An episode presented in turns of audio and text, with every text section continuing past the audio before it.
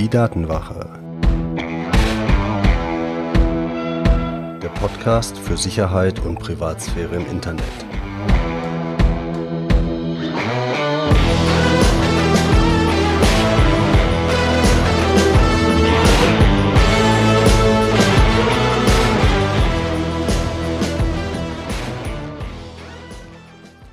Hallo und herzlich willkommen zu einer neuen Folge der Datenwache. Ich bin Mitch und unser Thema heute hier in Folge Nummer 45 ist sicheres und privates Bezahlen im Internet.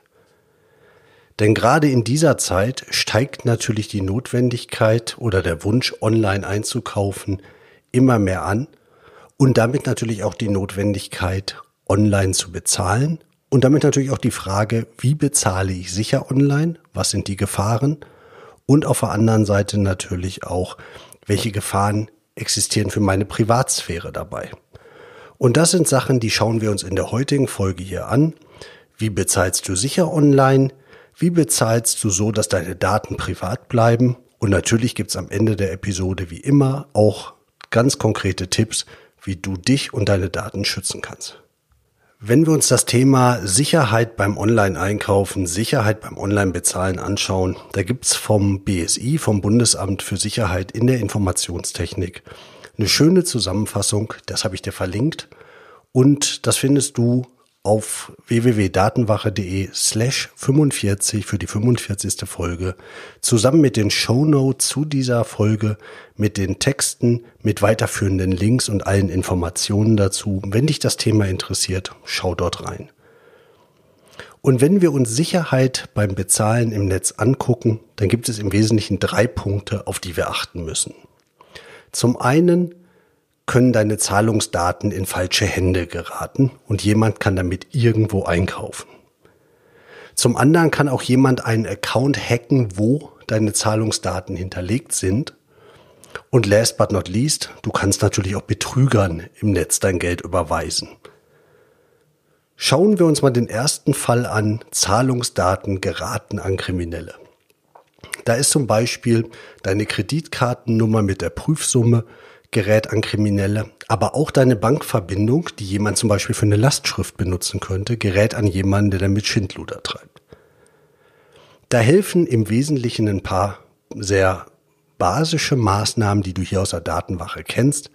Zum einen natürlich, achte immer darauf, dass wenn du das äh, irgendwo einträgst, diese Information, dass die Seiten vertrauenswürdig sind. Klar, kann man nicht immer, kann man nicht immer vorneweg wissen, aber ist natürlich mal Nummer eins. Die Verbindung sollte immer verschlüsselt sein. Das heißt, ein HTTPS sollte in der Adresszeile stehen, das S für Secure. Das ist mittlerweile fast Standard, aber man muss darauf achten. Und sei vorsichtig damit, welche Informationen du in öffentlichen WLANs überträgst. Denn da kann natürlich ganz anders abgehört werden und die entsprechende Folge dazu, auch die verlinke ich dir in den Show Notes, die zeigt dir nochmal, wie du dich richtig schützt. Aber solche Zahlungsdaten sind auch gerne das Ziel von Phishing-Angriffen. Also wenn du eine Mail kriegst, wo drin steht, hey, du musst ganz dringend deine Kreditkarteninformationen aktualisieren auf folgender Seite, weil sonst passiert was ganz, ganz, ganz Schlimmes, dann wird man misstrauisch. Und wie in Folge 22 ja erklärt, sei vorsichtig bei solchen E-Mails und klick auf keinen Fall auf die Links. Wenn du meinst, was ändern zu müssen, geh auf die Seite, surf das an und mach das, was du für sinnvoll hältst, aber folg keinen Links in irgendwelchen E-Mails. Den zweiten Punkt, den ich angesprochen hatte, ist, du hinterlegst irgendwo deine Zahlungsinformationen, zum Beispiel beim Online-Versandhandel, aber zum Beispiel auch beim PlayStation Network, weil du Online-Spiele kaufst oder spielst. Und dieser Account wird gehackt oder das System wird gehackt dann haben die Diebe indirekt halt Zugriff auf deine Zahlungsdaten und können zum Beispiel dann über den Versandhandel bestellen. Im Wesentlichen hilft dagegen, dir zu überlegen, wo hinterlegst du welche Informationen. Du kannst diese Informationen zum Beispiel zum Bestellen einmalig hinterlegen und dann hinterher wieder löschen. Aber du kannst natürlich auch Guthabenkarten benutzen. Also zum Beispiel beim PlayStation Network oder bei Spotify und was es alles für, ähm, für Angebote gibt, kannst du im Supermarkt an der Tankstelle überall den mittlerweile so Guthabenkarten kaufen. Damit lädst du dein Konto auf und kannst sogar, wenn dir das wichtig ist, damit diese Anonymität ein Stück vorantreiben. Und dann ist der größte Schaden, der passieren kann, halt der Betrag, den du auf deinem Konto hast. Ähnlich kannst du zum Beispiel auch mit Prepaid-Kreditkarten umgehen. Kreditkarten, die genau so viel zulassen, abzubuchen, wie auf deinem Konto drauf ist. Das limitiert zumindest den Schaden. Ein Schaden ist unter Umständen immer noch da, aber äh, äh, die Höhe ist natürlich dann jetzt mal eine ganz andere unter Umständen. Und ganz wichtig bei diesen Accounts wie immer, gute Passwörter, eventuell eine einmalige E-Mail-Adresse und auf jeden Fall ein zweiter Faktor, 2FA, das ist euer Freund. Ich verlinke euch das alles nochmal in den Show Notes, aber das ist natürlich wichtig. Und dann kann es dir natürlich auch passieren, dass du irgendwelchen Betrügern aufsitzt. Und da kommt es natürlich wirklich darauf an, auf welche Art und Weise hast du ähm, dein Geld dem Betrüger zur Verfügung gestellt, sage ich mal. Wenn du Vorkasse gemacht hast, dann ist es schwierig. Wenn du irgendwo ein Geld hinüberweist und der schickt dir anschließend ein paar Backsteine, dann ist das ein Problem. Wenn du zum Beispiel Lastschrift gemacht hast, dann wäre es deutlich einfacher, weil dann kannst du das canceln und wieder zurückbuchen lassen. Nachteil ist da halt, die meisten Anbieter gehen darauf natürlich nicht direkt an, äh, ein, weil das Risiko liegt dann primär ja bei denen, weil du könntest sie ja betrügen wollen, die Ware kriegen, zurückbuchen und dann nicht zurückschicken. Aber ganz generell bist du gegen Betrüger mit diesen offiziellen Zahlungsmethoden auch besser gesichert. Kreditkarten, auch äh, Lastschriften sind halt so Möglichkeiten, wo du deutlich leichter an dein Geld wiederkommst als bei irgendwelchen anderen Bezahlverfahren. Das heißt, da sind diese offiziellen Bezahlverfahren ganz gut. Es gibt da zum Beispiel auch PayDirect und GiroPay. Das sind die großen offiziellen ähm, Online-Bezahlverfahren der Banken. Die sind halt leider Gottes nicht wirklich weit verbreitet, aber dafür sind sie halt Bestandteil der Konten und dementsprechend auch von der Sicherheit und von den Regelungen für uns Verbraucher deutlich besser. Und dann gibt's natürlich ganz, ganz viele andere Zahlungsanbieter. PayPal ist jetzt nur einer davon. Und manchen von denen musst du halt in irgendeiner Form Zugriff auf dein Konto geben, ob über Kreditkarte, Lastschrift oder, oder in irgendeiner anderen Form. Und das sind natürlich sehr begehrte Angriffsziele. Und sie haben auch noch andere Nachteile, da gehe ich gleich drauf ein. Aber vor allen Dingen wegen den begehrten Angriffszielen müsst ihr da wirklich alles, alles einsetzen, was Passwörter, E-Mail, 2FA angeht, was das System hergeht und euch wirklich gut überlegen, setzt ihr das ein oder nicht. Denn es gibt bei diesen Anbietern auch das Problem mit Identitätsdiebstahl. Das heißt, jemand eröffnet in deinem Namen da ein Konto mit deinen Zahlungsdaten, die er vielleicht irgendwoher hat. Die sind ja nicht unbedingt immer das Riesengeheimnis. Und dann hast du unter Umständen sehr hart zu kämpfen, um dein Geld zurückzukriegen.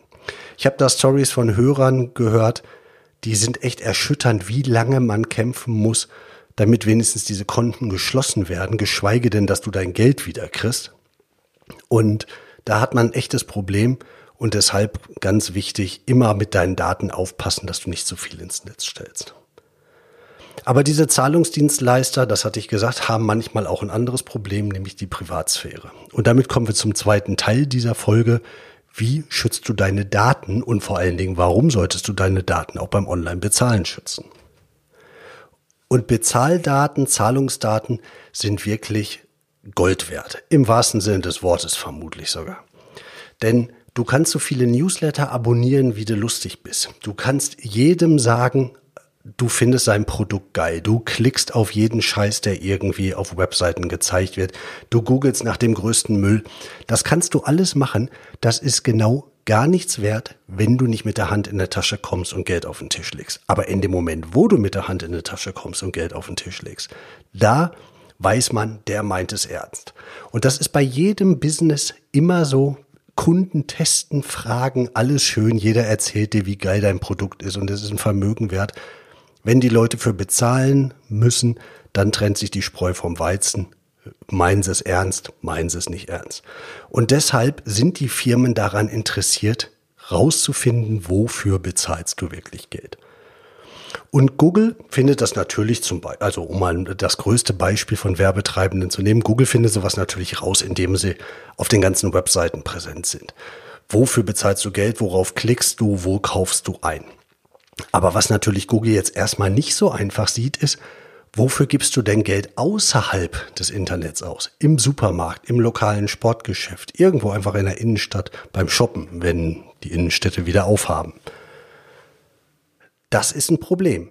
Und dafür hat Google natürlich äh, einen relativ cleveren Schachzug gemacht. Sie haben Daten von Mastercard gekauft. Denn jetzt nehmen wir mal amerikanische Verhältnisse an. Online guckst du dir alle mögliche Werbung an, wunderbar, klickst auch auf alles drauf, kaufst aber zum Beispiel nicht bei Walmart das Produkt, das du da gesehen hast, aber du gehst am nächsten Tag bei dir in den lokalen Megastore, kaufst das, bezahlst mit deiner Kreditkarte. Dann wüsste Google ja nicht, hat die Werbung jetzt was gebracht oder nicht, beziehungsweise Google wird denken, okay, Online-Werbung gemacht, nix online gekauft, Werbung hat nix gebracht. Wenn man aber jetzt sieht, Mensch, 24 Stunden später hat der ein beworbenes Produkt dann im Supermarkt gekauft, mit seiner Kreditkarte bezahlt, dann denkt man sich ja, okay, hat die Online-Werbung doch was gebracht und Google kann Provision für das Produkt kassieren. Und sowas macht nicht nur Google, sowas machen auch andere Anbieter. Aber da merkt ihr schon, Zahlungsdaten sind echt Geld wert. Und auch die anderen Zahlungsdienstleister, und wie gesagt, PayPal ist jetzt einer der ganz großen, haben oft erschreckend hohe Nummern an Firmen, mit denen sie Daten austauschen, eure Zahldaten, weil das ist eigentlich das, womit die Geld verdienen. Geld hin und her transferieren ist das eine, aber eure Bezahlinformationen, das ist wirklich Geld wert. Und deshalb ist es wichtig zu gucken, wie bezahlt ihr online so, dass eure Daten geschützt bleiben. Und ein wichtiger Punkt ist ganz klar, diese offiziellen Bezahlmethoden sind da manchmal noch die besten. So eine Lastschrift, klar, gibt deinen Namen und deine Kontoverbindung raus. Aber das war's dann auch. Und du wirst halt nicht über alle deine Besuche getrackt, sondern hast halt bei dem einen Anbieter die Informationen rausgegeben. Kreditkarte ist da schon wieder ein anderer Schnack, hatten wir gesehen. Unter Umständen Vertrag mit Google oder sonst wem. Da kann das, da kann das unter Umständen schon, was die Privatsphäre angeht, deutlich schwieriger werden. Und die großen Zahlungsanbieter, die das Leben ach so einfach machen, weil ein Klick, ein Passwort später, zack, bezahlt, und von deinem Konto dann später abgebucht. Ja, die geben halt ganz gerne mal die Daten auch an andere weiter und damit wirst du halt richtig schön durchleuchtet und immer weiter äh, Profile über dich erstellt. Und natürlich gibt's auch noch die Möglichkeiten, wenn du dich davor schützen möchtest. Wir können über Bitcoins und andere Kryptowährungen reden. Tolle Sachen, macht alles Spaß und technologisch natürlich auch super spannend halt leider nicht genug verbreitet, um wirklich damit den Alltag abdecken zu können. Das heißt, Anonymität ist bei Kryptowährungen unter Umständen sowieso ein Thema, über das man auf jeden Fall nachdenken und reden muss.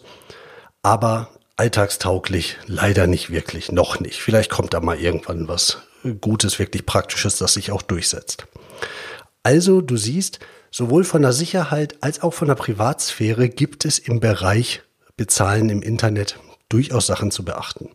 Und damit kommen wir auch zu den Tipps. Ganz wichtig ist, die einfachsten Methoden sind unter Umständen nicht die allerbesten.